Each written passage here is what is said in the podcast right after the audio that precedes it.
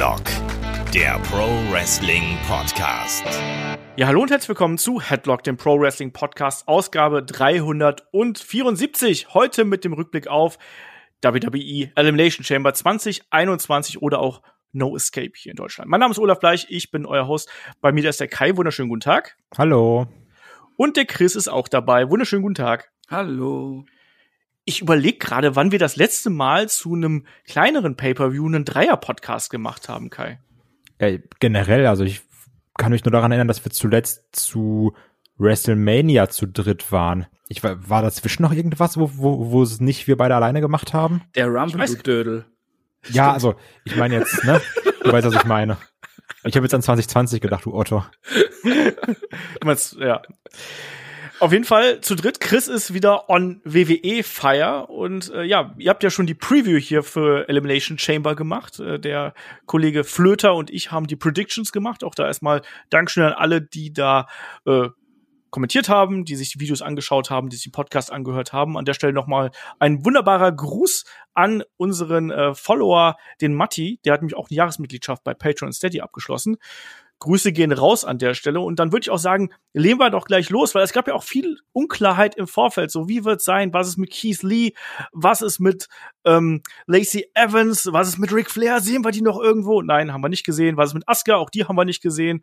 Also, das kann man ja schon mal sagen. Dieses Match ist einfach ausgefallen und da werden wir wahrscheinlich jetzt bei Raw dann Aufklärung bekommen, wie es da vielleicht in der Geschichte weitergeht. Hier an der Stelle sei natürlich nochmal gesagt, wir nehmen diesen Podcast vor WWE Raw auf und äh, beziehen uns ausschließlich auf Elimination Chamber, ausschließlich auf den Pay-Per-View. Es gibt also keinerlei Spoiler, was die Weeklies angeht. Und ähm, ich habe gerade angesprochen, also einen Keith Lee auch nicht zugegen, hat man ja als Verletzung verkauft, äh, weshalb er hier nicht dabei ist. Wirklich Klarheit gibt's da auch nicht, gibt's auch keine News irgendwo und es gab auch im Vorfeld natürlich Gerüchte, wie man jetzt eben das Match besetzen würde. Es sollte ja den Three-Way geben zwischen Keith Lee, Matt Riddle und Bobby Lashley um den US-Title und man hat dann jetzt quasi einen Platz frei gehabt es war kurz gerüchtet vom ähm, PW Insider, dass hier eine Battle Royale stattfinden sollte, um den dritten Mann irgendwie mit ins Match zu bringen. Das gab's nicht. Es gab eine kleine Battle Royale, vielleicht ein Fatal Four Way, und zwar zwischen Ricochet, Mustafa Ali, begleitet von Retribution, John Morrison und Elias. Und am Ende hat es John Morrison dann eben hier gemacht und vor allem auch recht clever, weil äh, ein Ali hat ein bisschen außen auf dem Apron gepostet. Morrison hat ihn eingerollt, eins, zwei, drei vorbei. Ali sah ein bisschen doof dabei aus. Ansonsten, ja, Chris, ähm, ein Kickoff-Show-Match mit einer Bedeutung, was schon mal was Neues ist, muss mal ganz vorsichtig auszudrücken. Ich fand, das war ein solides Match, aber mehr eben auch nicht. Das war okay, ja. Also ähm, Elias brauche ich persönlich nicht so, gerade im Ring. Äh, das ist für mich jemand, der, der cool in Segmente schon mal passt, aber im Ring finde ich ihn immer langweilig. Morrison kann ich auch nicht so viel abgewinnen. Ähm, also, also mir hätte tatsächlich einfach ein Einzelmatch zwischen Ricochet und Mustafa Ali besser gefallen. Äh, Gerade weil Ricochet dann wahrscheinlich ein bisschen mehr hätte zeigen dürfen als in diesem Match hier, wo er eigentlich viel einstecken musste. Aber ja, das, das war vollkommen okay. Äh, kann man so durchwinken, ist halt die Kickoff-Show. Wobei man sagen muss, also die Match-Story drehte sich ja schon sehr stark um Ricochet und die drei bösen Männer hier um ihn rum, oder Kai? Also das war so, also ich hatte das Gefühl, dass Ricochet, der war hier schon gedacht als der emotionale Anker innerhalb des Matches. Ja, also war ja auch so ein bisschen der, der halt nicht nur gegen seine Gegner hier im Ring, sondern auch so gegen seine Gegner außerhalb des Rings in Form von Retribution ankämpfen muss. Ähm, ich fand es ehrlich gesagt aber so ein bisschen schade, das zu sehen, weil es hat wieder gezeigt, ähm, jetzt, egal ob man jetzt einen Morrison oder einen Elias, wie, wie gut man die findet, aber wenn jetzt diese vier Teilnehmer hier irgendwie vernünftig aufgebaut wären, könnte das auch einfach so eine ein gutes Mid-Card-Title-Match sein mit vernünftigen Leuten. Aber stattdessen hast du Ricochet, der irgendwie jetzt mal hier reingeworfen wird, weil er einen Flip zeigen kann. Ali, der Retribution in Anführungsstrichen egal ist. Morrison ist halt gut, der ist dabei, so mit an, an der Seite von The Miz und der Leist ist auch irgendwie egal geworden. Also, das sind eigentlich vier vernünftige Leute, ähm, kämpfen jetzt zwar hier um einen wichtigen Spot, aber ich finde, das zeigt wieder, dass eigentlich Potenzial da ist, mit dem man nicht arbeitet. Das hat mir so das Match in erster Linie gezeigt. Weil ich mir auch wieder gedacht habe, Mann, mit dem Ricochet kann man echt viel coole Sachen machen, aber passiert irgendwie nichts. Ja, und der emotionale Anker hat bei mir persönlich auch nicht gegriffen. Bei, bei Ricochet, klar, äh, er muss gegen die drei Leute da ankämpfen, aber es kam halt ein bisschen zu wenig äh, Payoff so dabei rum, fand ich. Ja, äh, ich meine, es war nur ein sieben Minuten Match. Wir dürfen jetzt Ja, hier keine klar. hochgradige Story im Sinne von Shawn Michaels gegen Undertaker erwarten. Aber ich finde, das hat man schon aufgebaut. Auch gerade gegen Ende, wo es dann den 450 gegen Ali gegeben hat. Retribution ähm, zieht ihn, äh, zieht Ali raus und Ricochet will dann noch den ähm, Flip auf alle draußen zeigen und T-Bar und Mace fangen ihn dann ab und schleudern ihn in den Ringpfosten. Also man hat's Ja. probiert innerhalb der Möglichkeiten, die da gewesen sind. Aber ich muss auch mal ganz ehrlich sagen, äh, da, da mir Morrison und, und Elias so unfassbar egal sind, hat es bei mir erstmal tatsächlich einen Moment gedauert, um zu checken, so, ah ja, das sind ja drei Heels gegen den einen guten Ricochet, weil, weil das mir einfach vollkommen wurscht ist, was die im WWE-Programm machen momentan. Ja, also Elias auf jeden Fall, Morrison immerhin ja noch durch The Miss irgendwie dazugegen, aber ja, aber äh, ja. Ja, aber ja, da waren auch trotzdem ein paar witzige Aktionen drin. Also ich fand zum Beispiel diese, ähm, diese Reihe von verschiedenen Moves, die dann so in einem Rutsch ausgeführt worden sind. Was war das? Ein Bulldog, ein DDT und dann noch ein DDT, wo dann ähm, ähm, noch irgendwie eingesprungene Aktion mit dabei gewesen. Da waren schon ein paar witzige Aktionen dabei, aber es war eben nur ein sieben-Minuten-Match. Es war ein Kickoff-Show-Match und dafür war es dann ganz okay. Also es hat jetzt nicht wehgetan, sich das anzuschauen. Was wehgetan hat, sich anzuschauen, das möchte ich hier mal gerade ganz kurz an der Stelle sagen, war die Espresso-Promo von Cesaro, wo er diesen heutigen Abend und den Werdegang, den er jetzt dann Richtung WrestleMania oder ja, den er dann haben wird, also den Sieg im Elimination Chamber und dann eben der Kampf gegen Roman Reigns mit einem guten Espresso verglichen hat. Und boy oh boy, also da, also ich weiß, Kai hat da auch eine Meinung für. Ich erzähl du mal gerade eben, wie du äh, die gefunden hast. Also ich glaube, ich fand es ja nicht mal nicht ansatzweise so schlimm wie du. Ich fand sie Ähm. Aber das war also letztendlich, wo wir noch äh, Cesaro gelobt haben für diese sehr emotionale Promo bei Talking Smack, wo du gemerkt hast, yo, der hat Bock. Hast du jetzt da wieder gesehen? Was ist das für eine zusammengeschriebene Kacke? So einfach nur irgendwie wieder diesen Kaffeevergleich da reinbringen und dann diese dumme Analogie mit ja und und hinter dann extracte ich auch den Titel von Roman Reigns. Nicht so, Genau. Mann, das halt alles so mit der Brechstange und unnötig. Also dann lassen doch lieber wieder sagen, ich, ich uppercut die alle, bis sie tot umfallen. Bis gleich. Zeig die Leidenschaft, zeig die Leidenschaft und lass den Typen nicht in irgendwelchen komischen Analogien reden. Und wenn sich selbst das Kickoff-Panel über dich lustig macht, dann hast du echt ein Problem. Und das hat hier überhaupt nicht gepasst. Mir hat's überhaupt nicht gefallen und äh, kann ich nicht verstehen. Wir haben auch Billy Kay noch mal gesehen, die sich hier bei äh, MVP versucht hat, da ins Hurt-Business ähm, einzuzecken. Ähm, naja, wie immer ähm, sie gescheitert. Einzuzecken ist ein sehr Ja. schönes Wort. Kommen wir zum ärgsten richtigen Match der Main Card dann hier auch. Und das ist ja auch wirklich in meinen Augen das äh, Match der Nacht gewesen. Wir haben die SmackDown Elimination Chamber und der Sieger trifft im Anschluss an das Match auf Roman Reigns um die Universal Title. Wir haben hier King Corbin, wir haben Sami Zayn, wir haben Jey Uso, die drei Bösen im Bunde. Dann haben wir noch Cesaro, Kevin Owens und Daniel Bryan. Und am Ende war es dann tatsächlich Daniel Bryan, der es hier gemacht hat, aber der Weg dahin war ganz schön hart und steinig, weil er und Cesaro haben ja das Match angefangen. Nummer drei war King Corbin, Nummer vier war Sami Zayn und als letzter, äh, nein, doch, nee, als letzter, fünfter war dann, ich kann wieder nicht zählen, fünfter war Kevin Owens, sechster war Jey Uso, so rum. Und ich weiß gar nicht, wie man das jetzt am besten aufdröselt. Also grundsätzlich erstmal, wir hatten eine starke Phase von King Corbin, wir haben eine gute Wrestling-Phase gehabt, natürlich mit Daniel Bryan und äh, Cesaro, wir haben Sami Zayn gehabt, der seinen Charakter gut verkauft hat, Kevin Owens hat kranken Kram gemacht und Jey Uso war überraschend, überraschend effektiv und hat ja hier ähm, unter anderem ja einen Kevin Owens, Quatsch, Kevin Owens und Cesaro äh, rausgekegelt hier an der Runde. Jo. Also, Kai, das war schon auch mal ein äh, deutliches Zeichen, oder? Ja, ich fand es eigentlich ganz gut, dass Jey Uso nicht so generell äh, der, der Prügelknabe da für alle war, ähm, sondern dass er jetzt auch wirklich zeigen konnte, hier ein Kevin Owens schmeiß ich raus, ein äh, Cesaro schmeiß ich raus. Ähm, also mal, da muss ich auch Mühe geben, ne? sonst gibt wieder Kasala von Roman. Hätte ich auch persönlich keinen Bock drauf. Ähm, was ich ein bisschen schade fand, weil wir hatten ja auch, also Chris und ich hatten ja auch in der äh, Preview so ein bisschen gemutmaßt, wer fängt an. Ähm, und Chris hat ja auch dann gesagt, Cesaro gegen, gegen Brian wäre ganz cool, ähm, weil man ein schönes Wrestling kriegt. Ich habe mir ehrlich gesagt ein bisschen mehr erwartet vom Start von den beiden. Ähm, das war schon ganz cool, aber ich weiß nicht, ich glaube, ich hatte einfach zu hohe Erwartungen. Kann einfach sein, dass es daran liegt.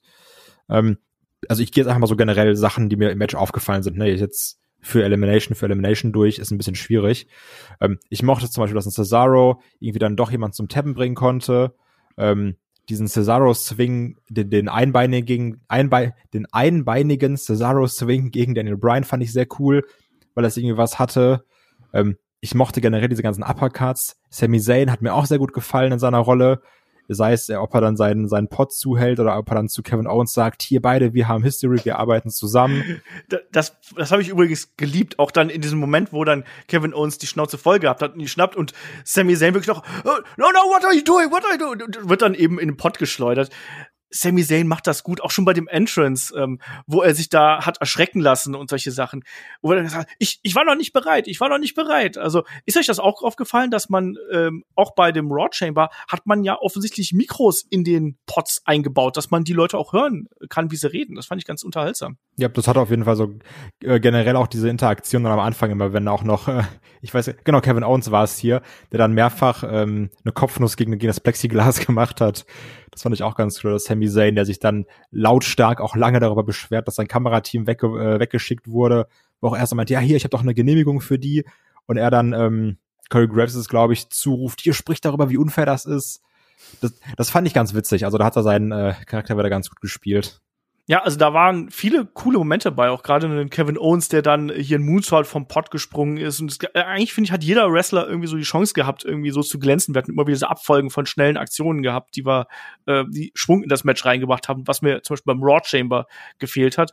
Im Chris, wie hat dir hier der, der Flow innerhalb des Kampfs gefallen? Äh, der Flow hat mir außerordentlich gut gefallen, weil ich fand es eigentlich alles sehr, sehr gut gepasst und ineinander gegriffen hat in diesem Match. Im Gegensatz eben zur Raw Chamber, äh, über die ich nachher noch meckern werde. Ähm, der, dieser Bezug mit, mit Cesaro und Brian am Anfang direkt war cool. War vielleicht nicht ganz so geiles Mad Wrestling, wie sich Kai erhofft hat, aber ich fand, es ging trotzdem ab. Es war direkt eine Intensität und, und, und ein Tempo halt da. Ähm, und dann, als ein Corbin rauskam, den hasst halt eh jeder, da hat man dann diesen emotionalen Bezug zu. Und äh, es war auch genau richtig, dass der als erstes rausgeflogen ist.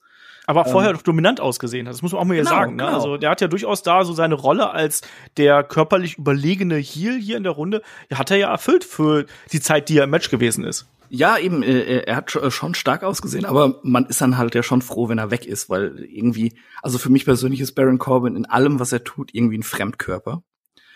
Und ähm, dann waren halt nur noch Leute da, die ich mochte. Und die haben alle dann halt auch eben eine Chemie gehabt oder eine Verbindung. Dann äh, äh, ein Sami Zayn, der, äh, wie er das schon angesprochen hat, einfach super funktioniert und diese Rolle geil spielt. Und ähm, das ist so ein bisschen wie, wie äh, wenn Homer über Bart sagt, er ist ein Junge, den man gerne hasst.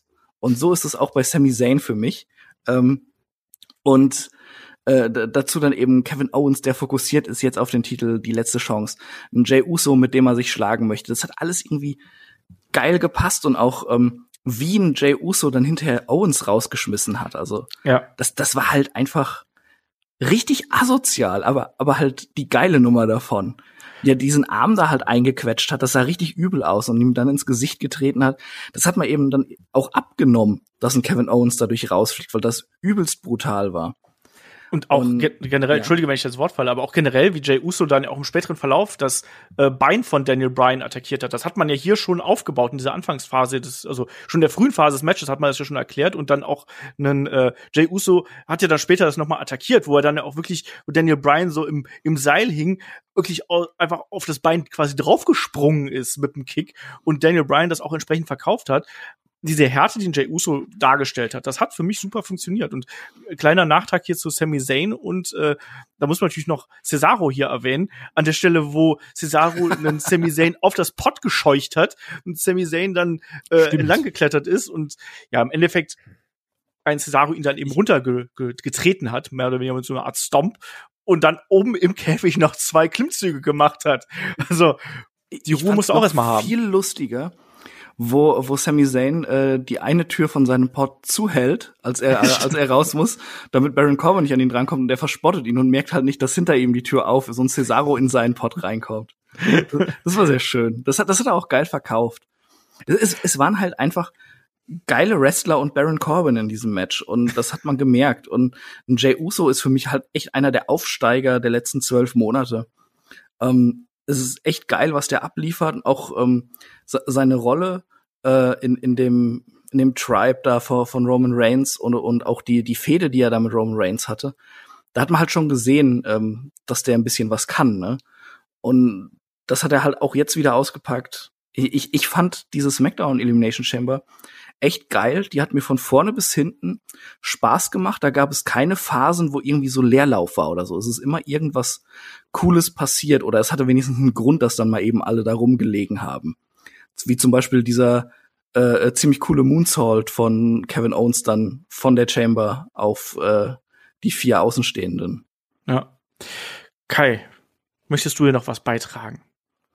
Ich mochte noch diese, also was da halt nicht fehlen durfte, war dann die äh, Stunner-Party, wo da einmal gestunt wurde. das fand ich auch gut.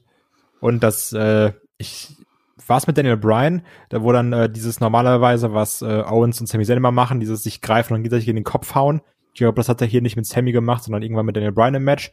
Das äh, sehe ich auch immer ganz gerne. Und ich habe es in diesem Match gemerkt, ich kann mich nicht satt sehen, an guten Uppercuts von Cesaro.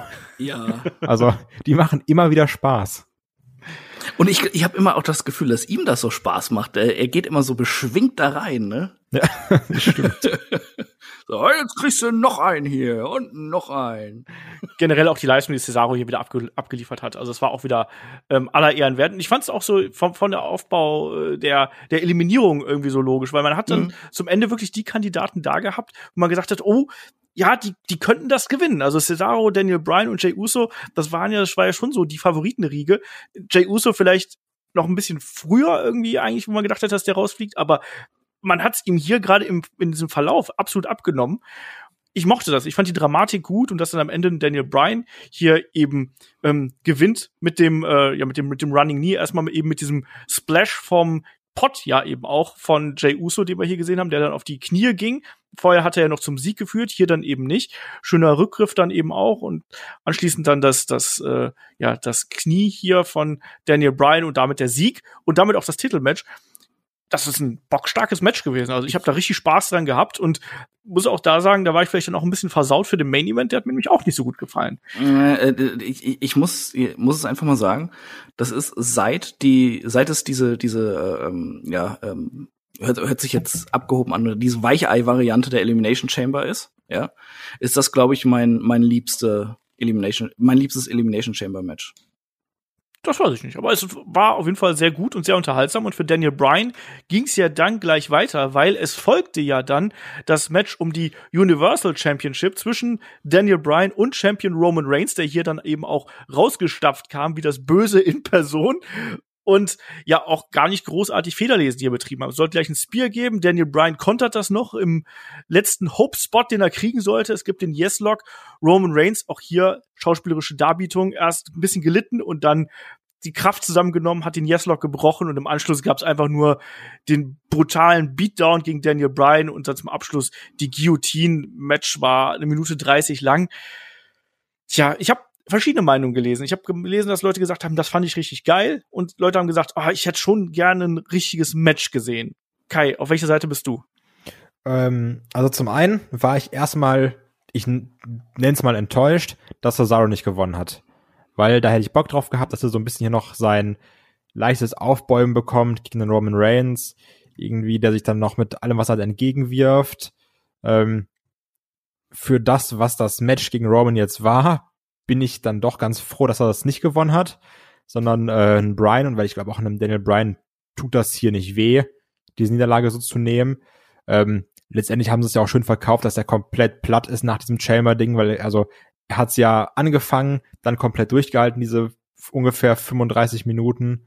Ähm, und danach gegen Roman, der ja einfach auch nur brutal angreift, fand ich okay. Und ich glaube, wir waren uns ja auch alle einig, dass dieses Chamber-Ding hier nur Mittel zum Zweck ist, weil wir auf kurz oder lang, also ich hab's, glaube ich, bei dem Raw Cross SmackDown noch anders gesagt, nach dem Rumble. Ähm, aber hier ist es jetzt eben so, äh, Edge gegen Roman wird stattfinden. Deswegen war das Ding hier nur so ein bisschen Zeitüberbrückung, nochmal äh, Character Work auch. Cesaro gut präsentieren. Daniel Bryan Kämpferherz, wird dann vom brutalen Roman Reigns niedergeschlagen, dann kommt Edge raus, also hat doch in sich alles irgendwie Sinn gemacht, finde ich. Daniel Bryan kann jetzt im Nachgang auch sagen, hey, du kannst mich vielleicht schlagen, nachdem ich 35 Minuten und die Elimination Chamber in Knochen habe, aber kannst du das auch, wenn ich frisch bin und wenn ich nicht schon durch so eine Hölle gegangen bin? Chris, auf welcher Seite bist du hier? So dazwischen? also, ähm, ich, ich habe kein richtiges Match noch erwartet einfach. Das, das hätte keinen Sinn ergeben, meiner Meinung nach auch.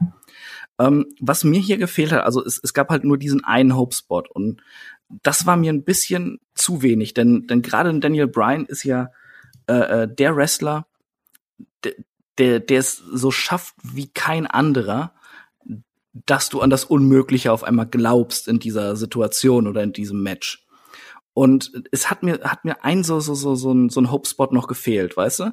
Mhm. Äh, dass, er, dass er da zusammengeschlagen wird und dass Reigns ganz schnell gewinnt, alles okay. Aber dass er noch mal irgendwie äh, gegen die Guillotine ankämpfen kann oder kurz rauskommt und was ansetzt und ein Reigns dann eben halt auf sein Bein schlägt und ihn dann mit einem Move platt macht, ja.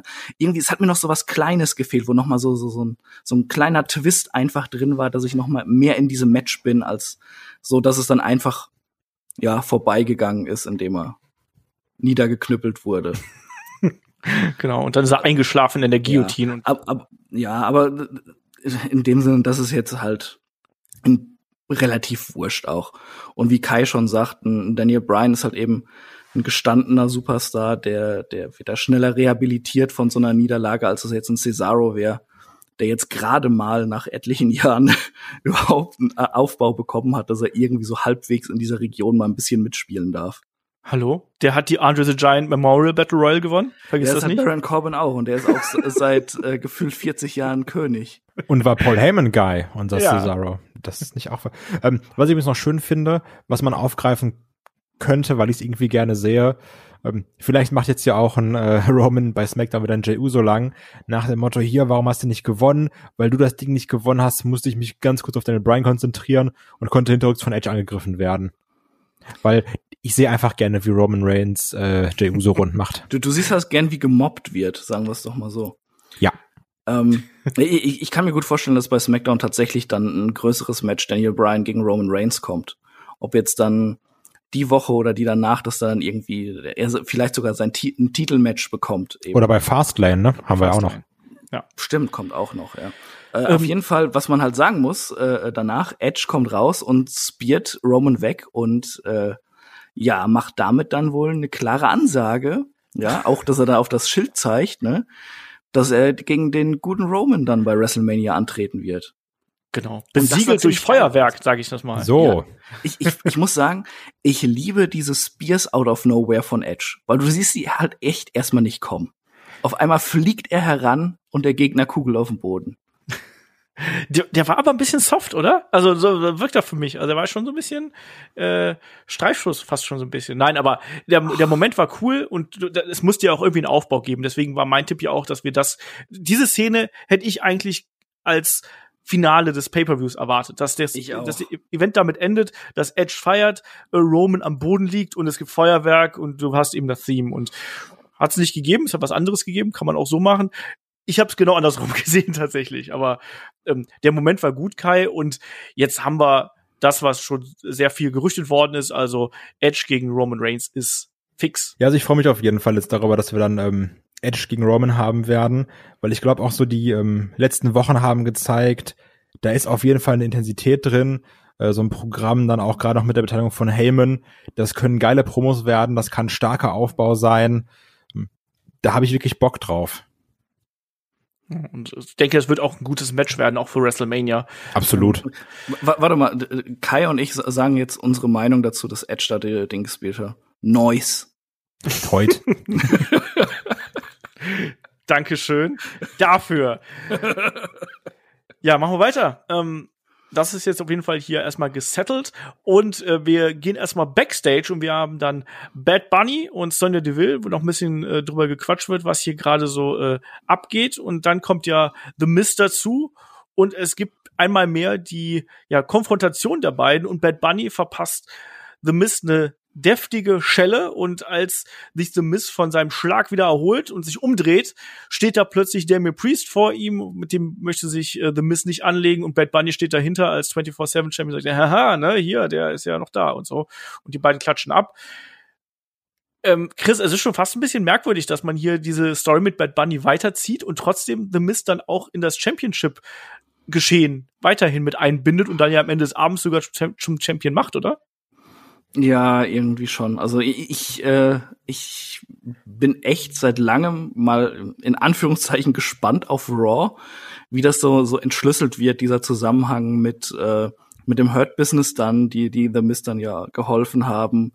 Äh, wird es so ein Ding wie äh, wie keine Ahnung äh, äh, damals mal Million Dollar Man oder so, dass, äh, äh, dass, dass der Titel dann einfach so abgegeben wird, dass er verkauft wird oder was. Ich, äh, ich, ich raff es gerade echt nicht, worauf die hinaus wollen und äh, Bad Bunny soll einfach nur weg. Ja, das soll sich irgendwo wo ein schönes, äh, schönes Loch graben, ja, und dann nicht mehr rauskommen. Aber ähm, du hast halt schon gesehen, krass viel Mainstream-Aufmerksamkeit, ne? Auch so ja. mit äh, SNL und mit dem 24-7-Title. Ja, aber was finden alle an dem Typen? Der kann ja nix. Ja, das ist also, ne? Wir sind vielleicht auch nicht Zielgruppe. Wollte ich gerade sagen, das ist sprechen. ja. Das ist ja halt rein subjektiv. Ne? Auf jeden Fall, der Typ ist anscheinend ein fucking Star.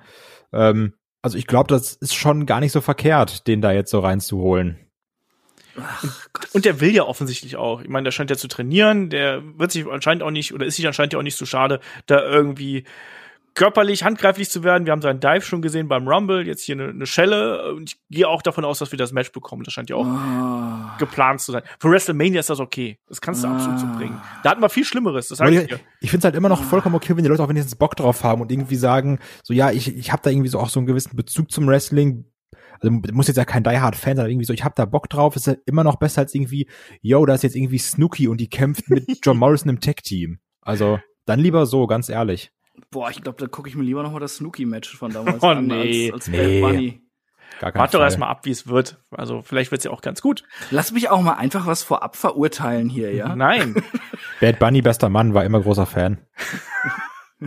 Schickt bitte alle dem guten Kai ein Bad Bunny Shirt, Bad Bunny Download Keys für seine Musik. Ey, bitte Der wird euch dann demnächst in No Holds Bart eine äh, ausgiebige äh, Musikrezension hier. Songanalyse ja, genau. von jedem ja. Bad Bunny Song. Ja, Mit Übersetzung. Genau. Ja, finde ich gut.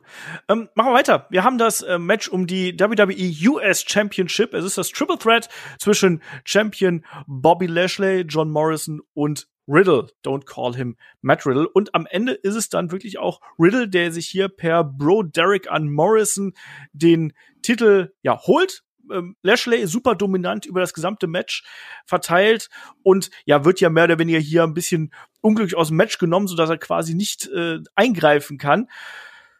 Chris, Lashley, da haben wir ja auch schon alle darüber spekuliert, jetzt ganz offensichtlich in höheren Gefilden unterwegs. Man ja. wollte ganz offenbar den US Championship hier von ihm loswerden. War mhm. das eine gute Art und Weise, wie man es gemacht hat? Ja, schon. Der, der Kai hat es mir ja nicht geglaubt. Ich wollte gerade, eigentlich wollte ich äh, dich unterbrechen, also bevor du anfängst, und sagen, ich finde es krass, weil ich saß äh, bei dem Match dann davon und habe mir gedacht, nicht schlecht, der dumme Mann hat recht gehabt. also, weil ich habe es wirklich ähm, auch dann halt später noch im, im Main Event mit dem Lashley-Eingriff und ich dachte mir, das war schon sehr, sehr gut äh, predicted vom Chris. Ja, ich, ich bin aber mal gespannt. Also ich, ich finde, ähm, Lashley im Hurt-Business habe ich ja auch schon in der Preview gesagt, äh, blüht da wirklich auf und er profitiert sehr von dieser neuen Darstellung und von MVP an seiner Seite. Das passt echt gut. Und er ist eigentlich zum ersten Mal, seit er jetzt wieder bei der WWE ist, in seinem zweiten Run, ist er irgendwie wirklich glaubhaft. Es ist kein, kein nerviges Stirnband oder sonst irgendwas. Oder Schwestern. Irgendwelche, oder irgendwelche Schwestern, genau. äh, äh, er ist halt einfach äh, ein Monster. Und das nimmt man ihm ja auch ab. Er hat diesen Körperbau, er hat diesen Look. Äh, und er kann jetzt auch diese Intensität endlich mal ausstrahlen. Ähm, von daher finde ich diesen Weg jetzt Richtung Main Event eigentlich nur absolut, absolut logisch. Ich finde es ein bisschen seltsam, dass es jetzt zu WrestleMania schon passiert. Das wäre für mich eigentlich so ein Kandidat gewesen für nach WrestleMania.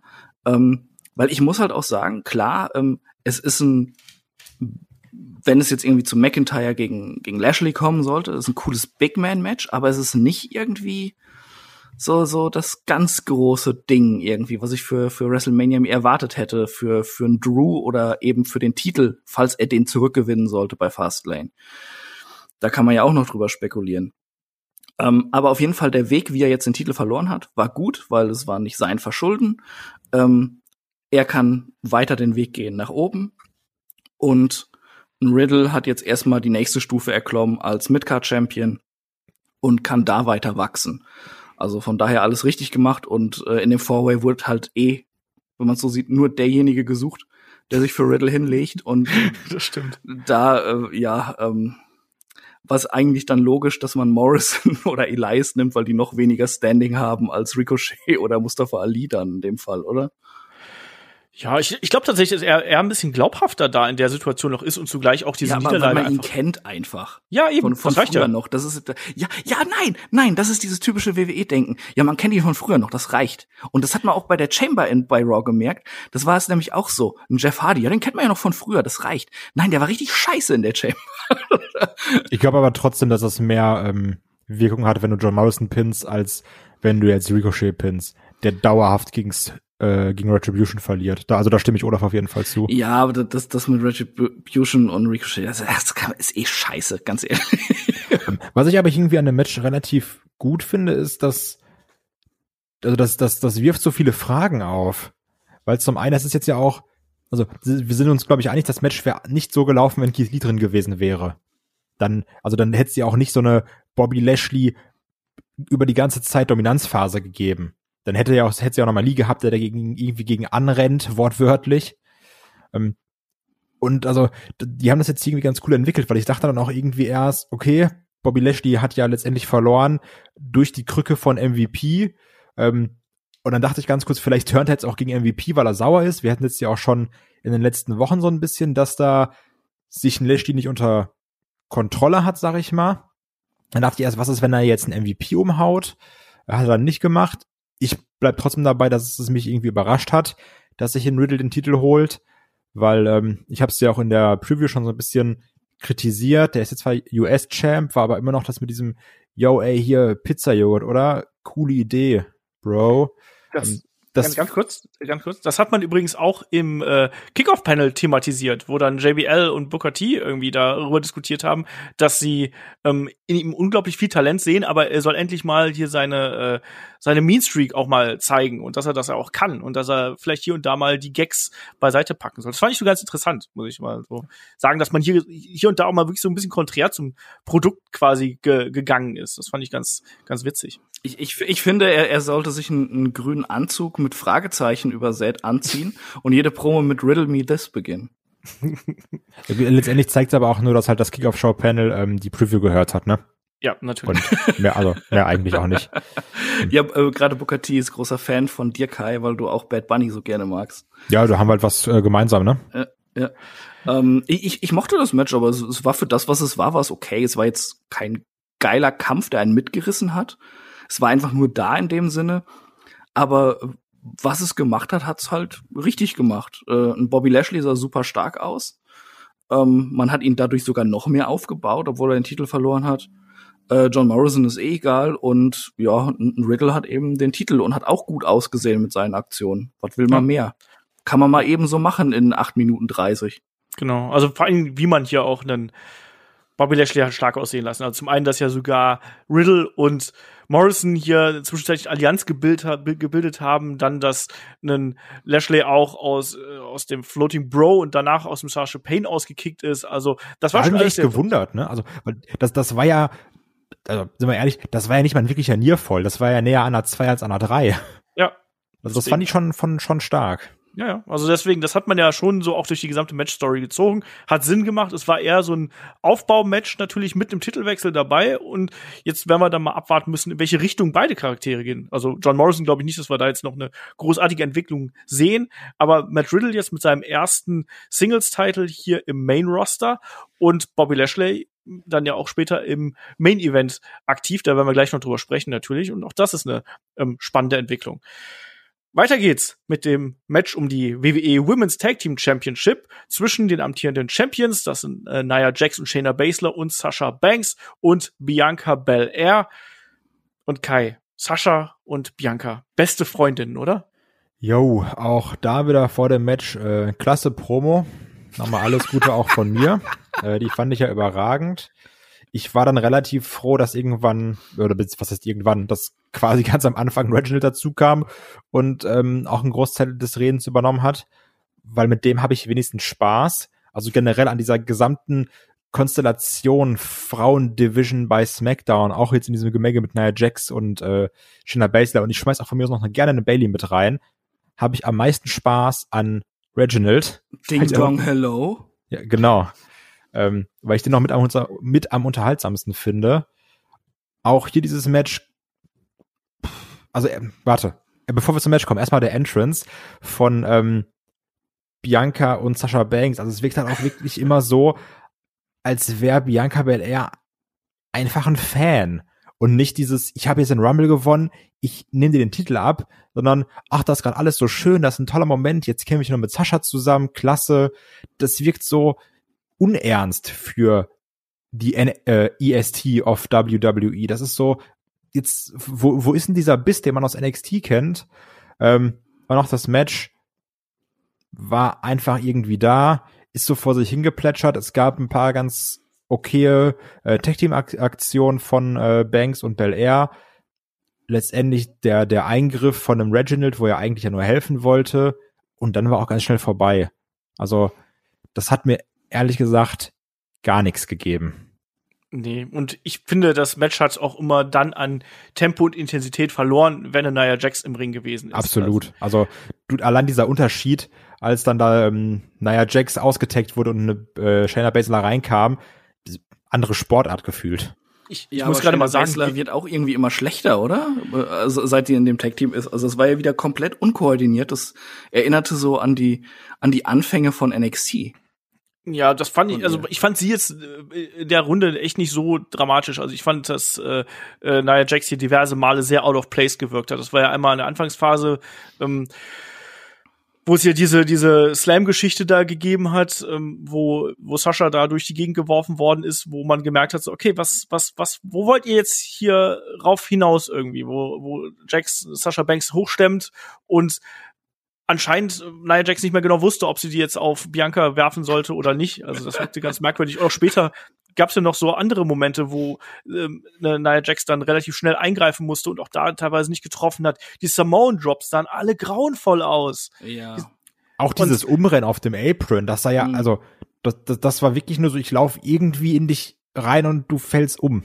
Ja, aber also jetzt, überrascht euch das, also, also, also naja, Jax ist, ist ja schon seit Ewigkeiten äh, eher, dass es schlimmer wird. Und äh, Shayna Baszler hat mich eher überrascht. Ich fand die überraschend schwach. Da fehlt mir auch immer mehr, wenn die auftritt. Und die hatte sich so gut gemacht bei NXT in ihrer Zeit und, und halt auch ganz am Anfang, als sie dann ins Main Roster kam und direkt erstmal verschlissen wurde. Aber ähm, ich, ich weiß nicht, die, die gibt mir gerade auch nichts. Da fehlt mir so viel. Auch und und das ist eben, was ich meine. Es, es war auch teilweise unkoordiniert. Und das hatte, das war ihr Problem damals ganz am Anfang noch in NXT immer. Ich weiß nicht, was da los ist. Und und dazu Sascha Banks und und Bianca Belair, die sind ja halt wirklich, äh, die- die sind so sympathisch wie Darmkrebs momentan, ne? Das, also wenn ich die sehe, ich, wa- warum soll ich zu einer von denen halten? Das sind einfach nur abgehobene Zicken. Und beide können nicht sprechen. Also, nee. Das, das ich, also es ist halt wirklich so, ne? Also, also promomäßig geht da wenig bis gar nichts. Ja, und vor allem, ich bin ja eigentlich großer Fan von Sasha Banks immer gewesen. Äh, Im Ring ist die halt klasse und, und sie konnte auch mal bessere Promos. Ich weiß nicht, was da los ist. Diese, dieses Fake-Lachen immer, das ist furchtbar. Und, und Bianca Belair, das ist halt furchtbar. Auch wenn, wenn die den Mund aufmacht, das ist halt, als würde ich irgendein achtjähriges Mädchen hören, die gerade ihr schönstes Ferienerlebnis vorliest. also was mich hier eigentlich am meisten stört, ähm, das Match war Nebensache, wenn man ehrlich ist. Es endete dann damit, dass eben Reginald hier aufgetaucht ist und äh, ja diese Shampoo- Shampoosflasche, die schon in der Promo angesprochen worden ist, mit ins Spiel bringt. Ähm, es gibt ein bisschen Durcheinander und am Ende gibt's den ähm, Samoan Drop von ähm, Nia Jax und dann eben der Sieg. Ähm, erstmal, Sascha Banks frisst den Pin. Muss man sich auch mal fragen, so, okay, why? Also Ja, aber, klar, aber willst, du, willst du da die Royal Rumble Gewinnerin, die ich, aufgebaut da- das ist gerade das, das, das ist das ganze Problem an der Geschichte. Du hast hier, du konntest hier keinen guten Weg finden und das war aber trotzdem ja noch nicht mal so ein dummer Sieg irgendwo. Also sie ist ja nicht überrascht, also sie ist schon überrascht worden, aber es war jetzt kein Einroller oder sonst irgendwas, sondern es war ein klarer Three Count am Champion und das verstehe ich nicht und ich finde, dass diese Fehde mit ihr und oder wenn es überhaupt eine Fehde sein soll, vielleicht also Inzwischen frage ich mich ja auch, ob man nicht irgendwann einfach sagt, Bianca Belair, die versteht sich jetzt so gut mit der Sascha Banks, die geht einfach rüber zu Raw und challenged hier Asuka. Boah. Das weiß ich Wow. nicht. Vielleicht will sie es einfach nicht. Ich we- weiß es, nicht, aber ich, ich sehe, also wenn das hier eine Fehde sein soll, dann, dann ist die, ist die kalt wie das äh, Schnitzel von gestern Abend. Ne? Ja, es, es äh, wird wahrscheinlich dann noch ein Three-Way mit Carmella, die Reginald irgendwie da reinbringt. Ja, die, ist, äh, die und Reginald sind wirklich hier derzeit die interessantesten. Und das Ja, finde ich echt bitter. Aber wir müssen jetzt auch nicht Ja, länger ehrlich, über das Ding. Ich, ich habe vorhin noch drüber nachgedacht, ne? Sollte es ein Triple Threat dann bei Mania geben? Also äh, Belair gegen Banks gegen Carmella. Da halte ich zu Carmella. zu Reginald. Wollte ich gerade sagen, ich halte Reginald. Ne, ich ich finde auch Carmella gerade einfach interessanter in ihrem Charakter. Und die hat sich wenigstens gemacht, also. Ja. Ja. Das Match an sich durchwachsen. Ähm, das Ergebnis fragwürdig. Auf jeden Fall behalten wir Nia Jax und Shayna Baszler als Champions und müssen jetzt wirklich mal abwarten, ob in den nächsten paar Wochen, auch so lange ist WrestleMania nicht mehr hin, ob das hier noch eine Fehde wird zwischen Sasha Banks und Bianca Belair, weil bislang ist es halt irgendwie so ein bisschen, weiß ich nicht, ein Kaffeekränzchen irgendwo. Ja, schwierige Dafür, Kiste. sie, soll, sie sollten einen, einen Parcours absolvieren gegeneinander, den Bailey aufgebaut hat. Dann kommt auch richtig Feuer in die Fehde. Unbedingt. ja, also da tue ich mich wirklich derzeit schwer mit und äh, ich hoffe, dass vielleicht Rhea Ripley noch irgendwo einfach so auftaucht und irgendwas kaputt Und macht. beide umhaut. Ja, Genau. das wäre das wär geil. Ja. Äh, einfach vor Mania den, den Titel abnehmen, Bianca Belair abfertigen, sagen so, jetzt, äh, jetzt kann mal irgendwie ein richtiger Herausforderer kommen oder so. Ja, irgendwie sowas. Und dann kommt Tony Storm und wir haben ein richtig geiles Match bei Mania. Ähm, auf jeden Fall weiter ging es dann ähm, mit einem kurzen Backstage-Segment. Da sehen wir MVP und The Miz, die äh, also MVP gestikuliert wild, The Miz nickt zustimmend. Wir hören aber nicht, was die beiden beratschlagen. Und man kann sich schon denken, ah, da wird irgendwas gemauschelt. Und ja, kommen wir zum Match um die WWE Championship. Es ist ein Elimination Chamber Match, wenig überraschend. Und ähm, darin treffen Drew McIntyre, Randy Orton, Kofi Kingston, Jeff Hardy, Sheamus und AJ Styles aufeinander. Den äh, Anfang machen hier bekanntermaßen Drew McIntyre, äh Quatsch, Drew McIntyre, Randy Orton und Jeff Hardy natürlich. Drew McIntyre ist die Nummer drei, Kofi Kingston die vier. Ähm, AJ Styles dann irgendwo so zwischendurch die fünf, mehr oder weniger. Ja, viereinhalb. So. Ja, irgendwie sowas. Äh, viereinhalb eigentlich. Ähm, Ja, meine und ich Nummer, ja, meine ich Nummer ja. sechs ist dann Seamus. Genau. Genau. Ähm, ich hatte große Probleme mit diesem Match, weil es in meinen Augen sehr oft ein bisschen zäh gewesen ist. Man hat ein bisschen mit den Geschichten tatsächlich ein bisschen zu kämpfen gehabt. Es war eine, keine klare Struktur drin irgendwo. Ähm, es hatte ein paar schöne Spots, also zum Beispiel das, was wir gerade angesprochen haben, die Geschichte, wo ähm, ja Randy Orton hier eliminiert wird per Einroller von Kofi Kingston auf eine ganz merkwürdige Art und Weise. Übrigens kein Fiend, wo war der? Ich, wir wissen, der arbeitet momentan offensichtlich sonntags nicht. Äh, und dann Randy Orton ja die RKOs verteilt und AJ Styles sagt, ey, Omis, ich muss hier raus, ich muss hier raus. Und Omis äh, reißt dann diese, äh, naja, Plexiglas ist, diese Plastikwand, dann äh, aus dem Pott raus und AJ Styles beschließt dann einfach, dass er selbst in den Ring kann. Und ähm, naja, die versucht Pitfalls scheitern hier. Und am Ende läuft natürlich dann alles darauf hinaus, dass wir Drew McIntyre gegen Sheamus hatten, was dann auch so das, äh, das Highlight hier eigentlich gewesen ist. man muss auch noch sagen, dass Adam Pierce äh, Omos rausgeschmissen hat Genau. dafür, dass er in einem No Disqualification Match was gemacht hat, was nicht vorgesehen war. ja, Chris, du wolltest äh, etwas kritisieren an diesem Kampf. Kritisiere er. Boah, ich, ich kann super viel kritisieren daran. Ich weiß nur nicht, ob ich mich noch an alles erinnern kann, weil das Match war tatsächlich zu großen Teilen so langweilig, dass es schon zu so einem Brei in meinem Kopf verkommen ist, obwohl ich es erst vor einer Stunde gesehen habe. Äh, ich, ich fand, es hat schon schon äh, schwach angefangen. Ähm, Jeff Hardy überhaupt. Ähm, ich weiß nicht, was da los ist. Ich will jetzt hier keine, ich will den nicht bashen oder sowas, weil äh, wissen alle, ich, ich bin jetzt kein großer Jeff Hardy Fan. Aber was ist da los? Also der ist körperlich irgendwie, glaube ich, in keiner guten Verfassung. Ähm, Und äh, dann in dem Match, da wurde er halt irgendwie so durchgeprügelt eine ganze Zeit, bis er dann halt mal so, so seine zwei, drei, vier Spots irgendwann mal zeigen durfte und endlich erlöst wurde, so kam mir das vor. Ich fand Yo. vieles ganz, also das allermeiste, bis auf dann die Swanton Bomb oder so, war was ganz, ganz grausam, was da mit Hardy los war. Das, das, der hatte halt irgendwie kaum teilgenommen an diesem Match. Es war, als würdest du eine Schildkröte die ganze Zeit durch den Ring kicken. Ähm, Randy Orton fand ich unfassbar schwach. Der hat anscheinend keinen Bock gehabt, weil er früh rausfliegt oder sowas. Also in, in der Elimina Elimination Chamber, als die frischen Teilnehmer, die gerade dieses Match starten, ja, nach einer Minute 30 oder was mit Headlocks anzufangen und da das Tempo Das komplett rauszunehmen. Das kann doch nicht wahr sein. Nutz diese fucking Stipulation, Mann. Du bist ein Heel, du kannst da machen, was du willst. Und das ist, du setzt langweilige Würgegriffe an. Nein, grottig, wirklich ganz, ganz schlimm. So, äh, McIntyre kommt dazu, der wirklich ein guter ist, ja, und der dann wenigstens ein bisschen Tempo reinbringt, aber auch irgendwie, es fehlte was. Es war immer noch keine, äh, äh, es, es war kein Rasanz, keine, kein, keine Koordination, nix dabei. Ähm, besser wurde es dann wirklich erst, als Kofi reinkam und äh, du hast halt sofort einfach ein bisschen mehr Tempo gehabt und er hat halt Orton schnell rausgeschmissen. Und ähm, es ist schade, das sagen zu müssen, weil Orton eigentlich in den letzten Monaten wirklich eine gute Phase wieder hat. Das hat diesem Match einfach gut getan, auch wenn da immer noch äh, äh, äh, Jeff äh, die Schildkröte Hardy mit drin war. Aber dann kam ja auch Styles schnell dazu eben. Und auf einmal war, war wenigstens so ein bisschen äh, äh, ein bisschen Matchfluss, ein bisschen Tempo drin, dass, dass dann auch ein paar Spots kamen und äh, die dann auch Spaß gemacht haben. Aber auch äh, dann mit einem Seamus hinterher. Ich habe mir da so ein bisschen härteren Schlagabtausch auch immer noch mit McIntyre gewünscht. Da, da wurde ich ein bisschen enttäuscht, auch wenn die natürlich ein paar Aktionen gegeneinander hatten. Ähm, und dann ist halt alles irgendwie so vor sich, ja, trotz Spots, die auch teilweise cool anzusehen waren, wie du schon gesagt hast. Der, der übliche Tower of Doom, den wir in jedem Elimination Chamber Match brauchen. Es ist irgendwie aber auch vor sich hingeplätschert, weil man wusste, dass McIntyre das auf jeden Fall übersteht. Und also, ich fand es wirklich sehr, sehr enttäuschend. Das ist übrigens mein Hauptkritikpunkt, dass du am Ende nicht das Gefühl gehabt hast, dass Drew McIntyre durch irgendeinen von den Teilnehmern, die noch übrig gewesen sind, hier in Gefahr gebracht werden könnte. Das war so mein Hauptproblem. Bei mir ist keine Spannung aufgekommen, abgesehen davon, dass das Match für mich zu langsam und zu lethargisch gewesen ist äh, über weite Strecken, wo dann ja wirklich teilweise nur gekloppt und äh, gewürgt und sonst was äh, wurde. Mir fehlte da ein bisschen die Härte. Wir hatten zwischendurch immer wieder mal so Würfe in den Käfig, wir hatten Würgen im Käfig, dieses übliche, was wir mal gehabt haben. Wir haben AJ Styles gehabt, natürlich hier eine, äh, eine, eine Arschbombe auf Drew McIntyre erstmal gemacht hat.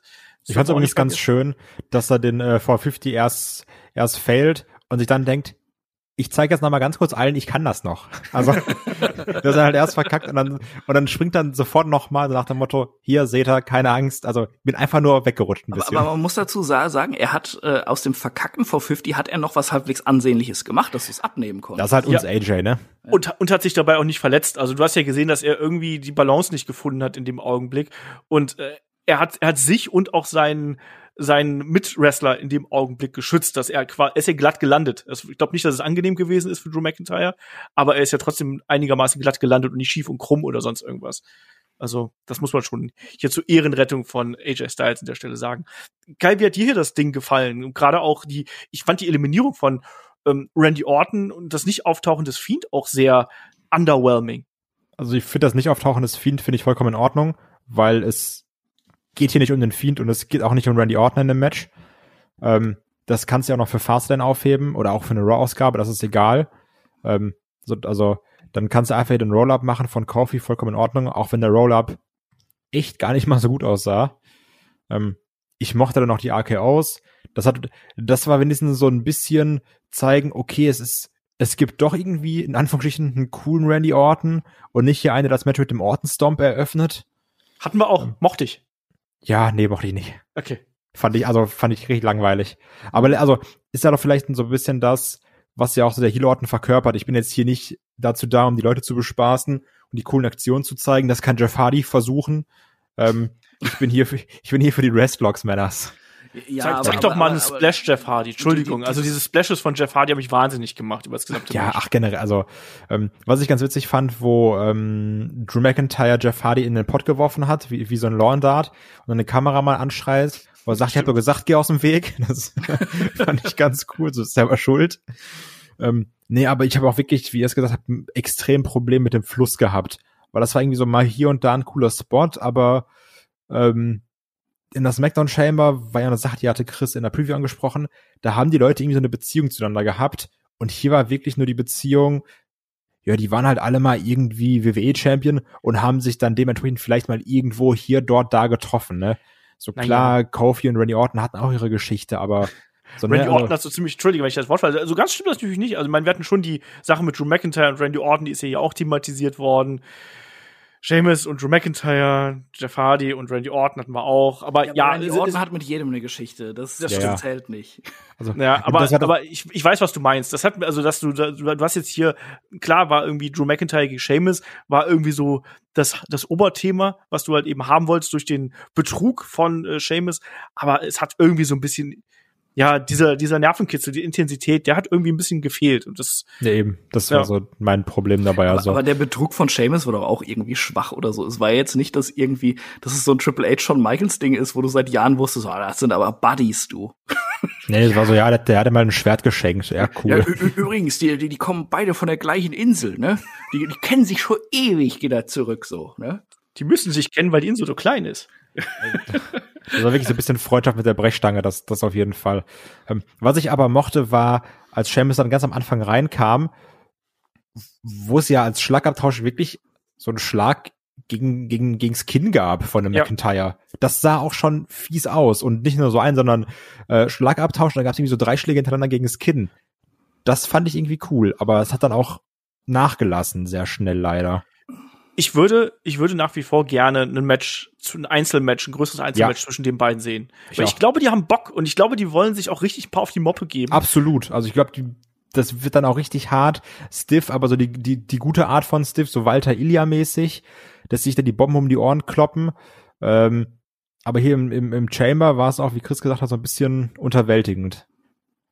Wie fandet ihr denn, um hier Richtung Ende zu kommen, das große Finish, was wir hier gehabt haben, wo AJ Styles zum Phenomenal Vorarm reinspringen möchte und Drew McIntyre den einfach mal äh, aus der Luft claymort. Und sah sehr geil aus. Ja, sah fand ich auch, sah richtig cool aus. aus. Auch perfekt getroffen. Also ja. kannst du in der Zeitlupe abspielen, super. Äh, generell, also dieses Finish mochte ich irgendwie mit dem Bro-Kick, dann dieses kurze Posen da drüber, was auch nicht irgendwie dumm wirkte, wo du sonst immer schreist, jetzt pin ihn doch, pin ihn doch. Und dann ähm, hat, war genau die richtige Zeit. Dann der Phenomenal Vorarm von AJ, der aus dem Nichts gesprungen kam. Ähm, dann das Cover gegen Seamus, der dann irgendwie, weiß nicht, so eine Sekunde nicht aufgepasst hat. Und dann eben der Phenomenal Vorarm in die Claymore. Also kann ich absolut nichts gegen sagen. Auch ähm, was dann irgendwie vor, vorher von Seamus war, dieses Claymore-Ding into Bro-Kick, das sah ja auch ganz, ganz böse aus. Ja. Da war schon, da waren schon Abfolgen dabei, die Spaß gemacht haben, aber so insgesamt muss ich ehrlich sagen, war es für mich ein schwächeres Elimination Chamber Match. Ich fand es jetzt ja. nicht katastrophal, aber ich würde jetzt nicht sagen, irgendwie, ich gucke mir das heute Abend ein zweites Mal oder ein drittes Mal irgendwo an. Ne? Also das werde ich nicht machen, sondern dann schaue ich mir lieber noch mal das SmackDown äh, Chamber Match an. Das hat mir deutlich besser gefallen. Das ist tatsächlich so ein Ding. Also ähm, reicht, wenn man es einmal gesehen hat. Wenn ich das, das mache ich ab und zu tatsächlich mal, wenn ich mir mal so so vergangene Chambers angucke. Das ist dann eins von diesen Matches, was ich skippen werde, weil äh, ja. passiert ja nicht viel. Eben, das Entscheidende kam ja eigentlich dann auch im Nachgang. Also Drew McIntyre am Boden, aber immerhin noch Champion feiert und dann taucht Lashley auf, verpasst ihm den Spear. Es gibt den äh, Beatdown draußen, wo er ihn ja auch mit dem Schädel, Schulter, was auch immer da draußen an das Kommentatorenpult hämmert. Es geht zurück in den Ring, es gibt den Hurtlock und dann auch noch mal ein Slam oben drauf. Drew McIntyre am Boden und das ertönt die Musik. The Miz kommt raus, will eincashen. Drew McIntyre rappelt sich hoch. Es gibt erstmal den DDT und dann im Anschluss das äh, Skull Crushing Finale. Und wir haben The Miz, der hier tatsächlich WWE Champion plötzlich ist. Und jetzt muss ich dich erstmal fragen, Chris, wie war dieser Moment für dich? Boah, ich fand's total kacke. Also ich, ich mag The Miss eigentlich, aber äh, er hatte so vor zwei, drei Jahren, ich, ich weiß jetzt nicht genau, welcher Zeitpunkt das war, hatte er so einen Punkt, wo er richtig Spaß gemacht hat wieder und wo ich ja auch gesagt habe, so, ich könnte mir das echt gut vorstellen, dass der noch mal einen Run als WWE-Champion hat. Und wenn es nur ein kurzer ist. Aber jetzt, ähm, also sein ganzer Auftritt da mit Morrison und, und andauernd Miss TV, was immer das gleiche ist, äh, sein komisches Stirnband, das, es gibt mir gerade alles gar nichts. Ähm, also das ist dann auch nicht mal, dass ich ja mich jetzt geärgert habe, dass er der Champion ist. Es, es ist noch viel schlimmer als das. Es war mir irgendwie egal und ich dachte mir nur, was soll das jetzt? okay. Mal gucken, was wir hier noch für Meinungen haben. Kai, wie fandest du das? Ähm, ich freue mich für The Miss. Also erstmal, weil der Typ sich den Arsch aufreißt. Seit okay, mehreren ja. Jahren. Da stimme ich dir zu. Seit ähm, mehreren Jahren ist auch schön ausgedrückt übrigens. Seit sehr, sehr vielen Jahren inzwischen. Ja. Also das definitiv. Also seit, seit ganz, ganz vielen Jahren. Ähm, es, das sind viele Entwicklungen, die ich interessant finde, wo ich aber noch nicht weiß, was ich A davon halten soll und B in welche Richtung das geht. Zum einen, ähm, der, An äh, der Eingriff von Lashley war schon ziemlich cool und auch heftig. Gerade dieser Hurtlock Slam, den fand ich irgendwie ziemlich krass. Ähm, dann natürlich, warum braucht jetzt The Miz noch zwingend den Eingriff von einem Lashley da? Also, sie haben sich ja abgesprochen anscheinend, der MVP und, und The Miz vorher. Aber der hatte jetzt ja auch schon irgendwie, weiß nicht, ungefähr 30 Minuten. Lass abziehen, was er dann irgendwie reingekommen war, reingekommen war, äh, 25 Minuten in der Chamber. Letztendlich hätte doch auch vielleicht ein Schlag von hinten mit dem Koffer oder so gegen Kopf gereicht. Also weiß ich jetzt nicht, in welche Richtung das geht, was Bobby Lashley da macht, weil ähm, The Miss gegen McIntyre bei Mania ist jetzt auch nicht so das Money-Match. Money Hab jetzt aber auch irgendwie ein bisschen die Befürchtung, und das ist auch meine große Vermutung, dass The Miss den Titel jetzt vielleicht bei Fastlane direkt wieder verliert. Ähm, oder wir kriegen bei Mania so ein Triple Threat Match, Drew und Miss und Lashley, aber das sind jetzt alles nicht so, wo du sagst, boah, krass, WrestleMania. Also ich weiß nicht, in welche Richtung es jetzt gehen soll. Und wir hatten ja auch irgendwie uns darauf festgelegt, dass wir Miss und Morrison gegen Bad Bunny und Priest bekommen bei Mania. Also ja, eigentlich schon, ne? ne? Das, und jetzt äh, irgendwie dann zu einem Miss sagen, ja übrigens, du bist jetzt Champion, aber in zwei Wochen verlierst du den Titel wieder. Also, Fände ich auch nicht so geil. Nee, aber ich glaube, sie haben sich einfach mit dem Money in the Bank Koffer von vornherein in eine Sackgasse gebuckt. Das glaube ich wirklich ja, auch. Sie haben, äh, weil Otis einfach ein Comedy Gold auch zu, gerade zu der Zeit war, haben sie ihm den, den Koffer gegeben, so, haha, die Überraschung, der lustige Dicke hat den Koffer gewonnen. Das konnte man dann eine Zeit verkaufen, dann ist ihnen aufgefallen, so, ja, aber als Contender oder als Champion wollen wir nicht haben, ne? lassen wir den Koffer verlieren. Und äh, ja, wir sind gerade frei, äh, hat, hat nicht so viel zu tun, äh, ist aber halbwegs äh, ähm, ja präsent immer bei den Fans. So, ja, lass ihn The Miss geben. Und dann auf einmal steht man vor dem Problem, oh, äh, ja, ist ja gar nicht mehr so weit weg, bis das nächste Money in the Bank kommt. Wir müssen diesen Koffer loswerden. Also das, das, ich weiß nicht, was sie sich dabei gedacht haben. Das ist, das ist schlimm. Und wenn, wenn Mist den Titel so schnell verliert oder er bleibt Champion, gibt das Tri Triple Threat. Das macht alles irgendwie nichts her als Main Event. Es fehlt was. Ich finde selbst ähm, ein Einzelmatch Lashley gegen Drew McIntyre, da wird mir was fehlen. Ich glaube, momentan hat man irgendwie auch bei Raw jetzt nicht die vielen Money-Matches mehr, wenn man nicht irgendwie noch jemand externes reinholt. Das Deshalb, ist eben vielleicht sagen sie dann ja irgendwie dann, keine Ahnung, er verliert den Titel. Äh, äh, wir bekommen Miss und Morrison gegen Bad Bunny und Damian Priest. Und äh, es, es heißt dann halt McIntyre gegen Lashley bei Mania.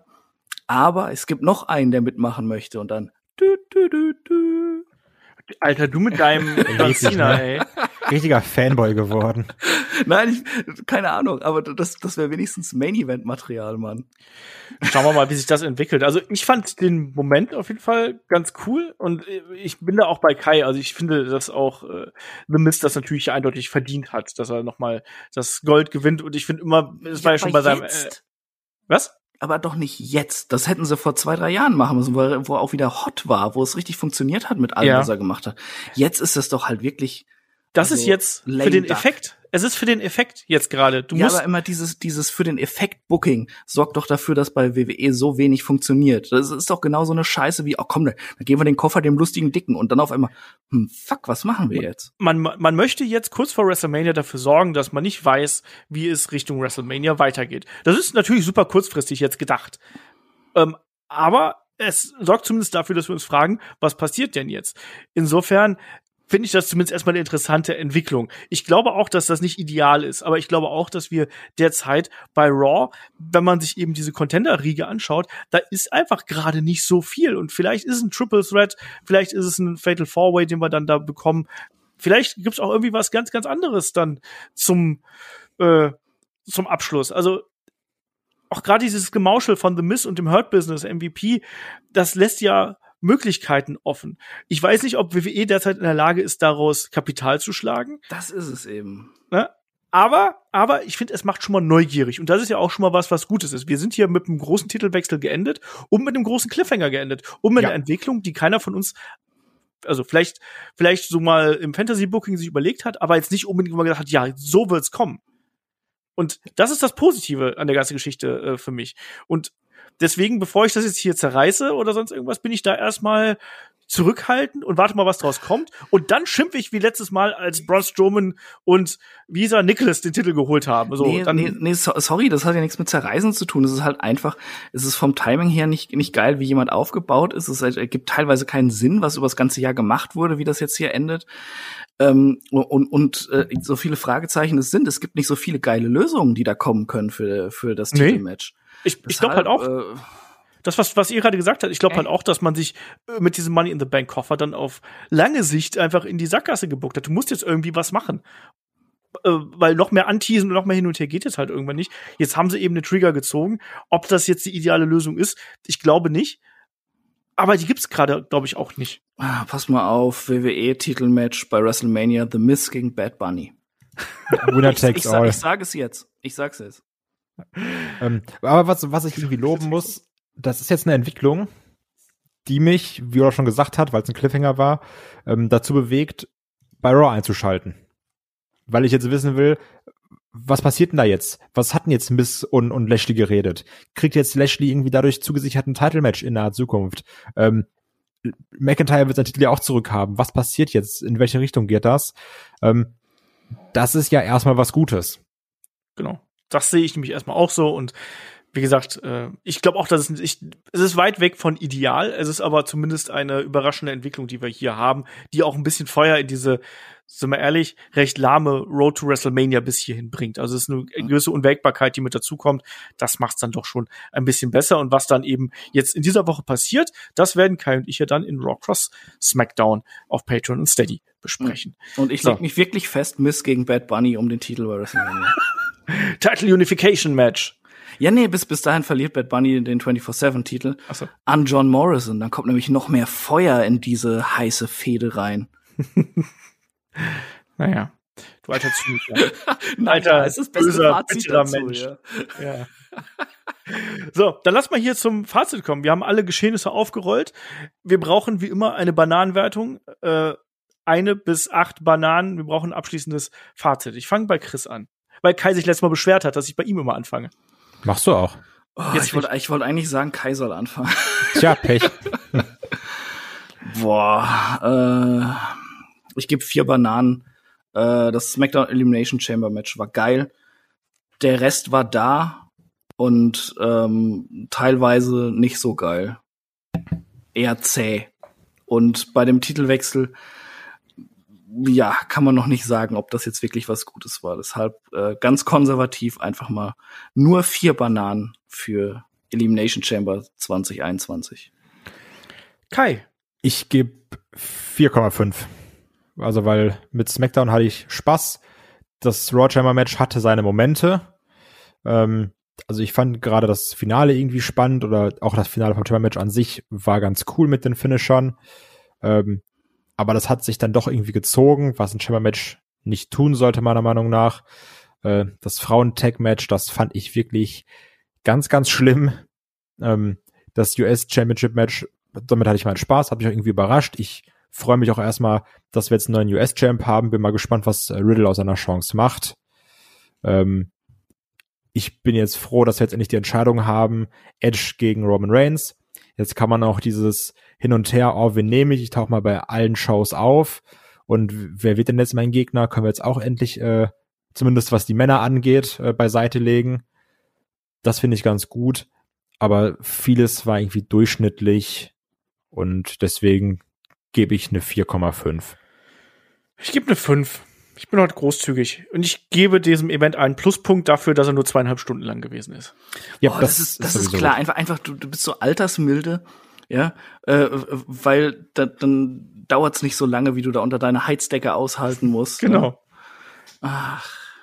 So sieht's aus. Nein, ich fand, das war trotz alledem, es war jetzt kein herausragender Event, den wir hier gesehen haben, aber ich fand trotzdem, dass der über weite Strecken doch unterhaltsam gewesen ist.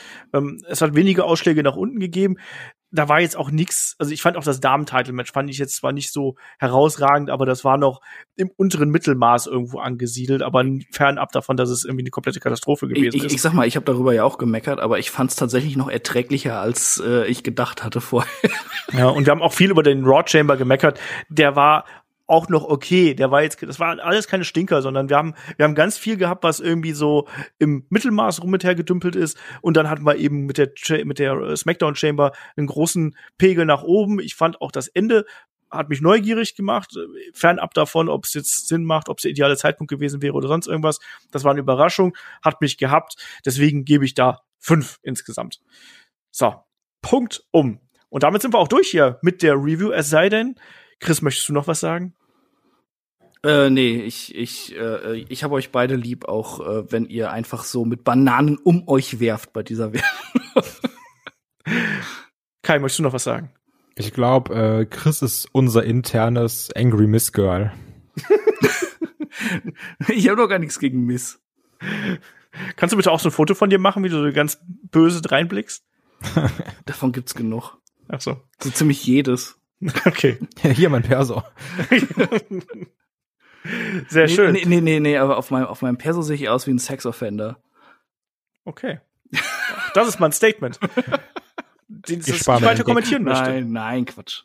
Ich habe ich hab ja äh, kein, kein Schnurrbart gehabt. Ich habe ja kein Perso. ich existiere gar nicht. So. Bevor ihr jetzt hier wieder in eine Ausgabe von No Host Bart ausartet. Ich, ich bin wie Öff Öff, ich lebe irgendwo im Wald. wie Öff Öff, ich lebe, lebe auf so einem Wald beim Schrottplatz. Oh, Öff Öff, äh, Legende. Wer übrigens, wer übrigens die beiden hier im äh, langen Monolog oder Dialog hören möchte, der schaltet diese Woche bei No Holds Bart ein. Das haben die beiden nämlich gemeinsam und alleine gemacht, ohne mich. Ohne Regeln, wirklich No Holds Bart und äh, ich bin sehr gespannt, was dabei rausgekommen ist. Der große FF-Podcast. Der große FF-Podcast, genau das.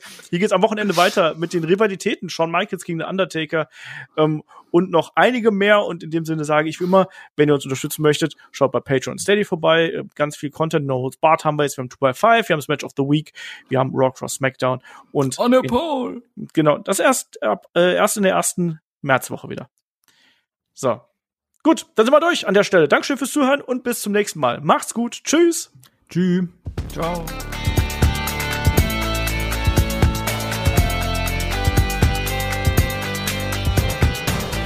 Headlock, der Pro Wrestling Podcast.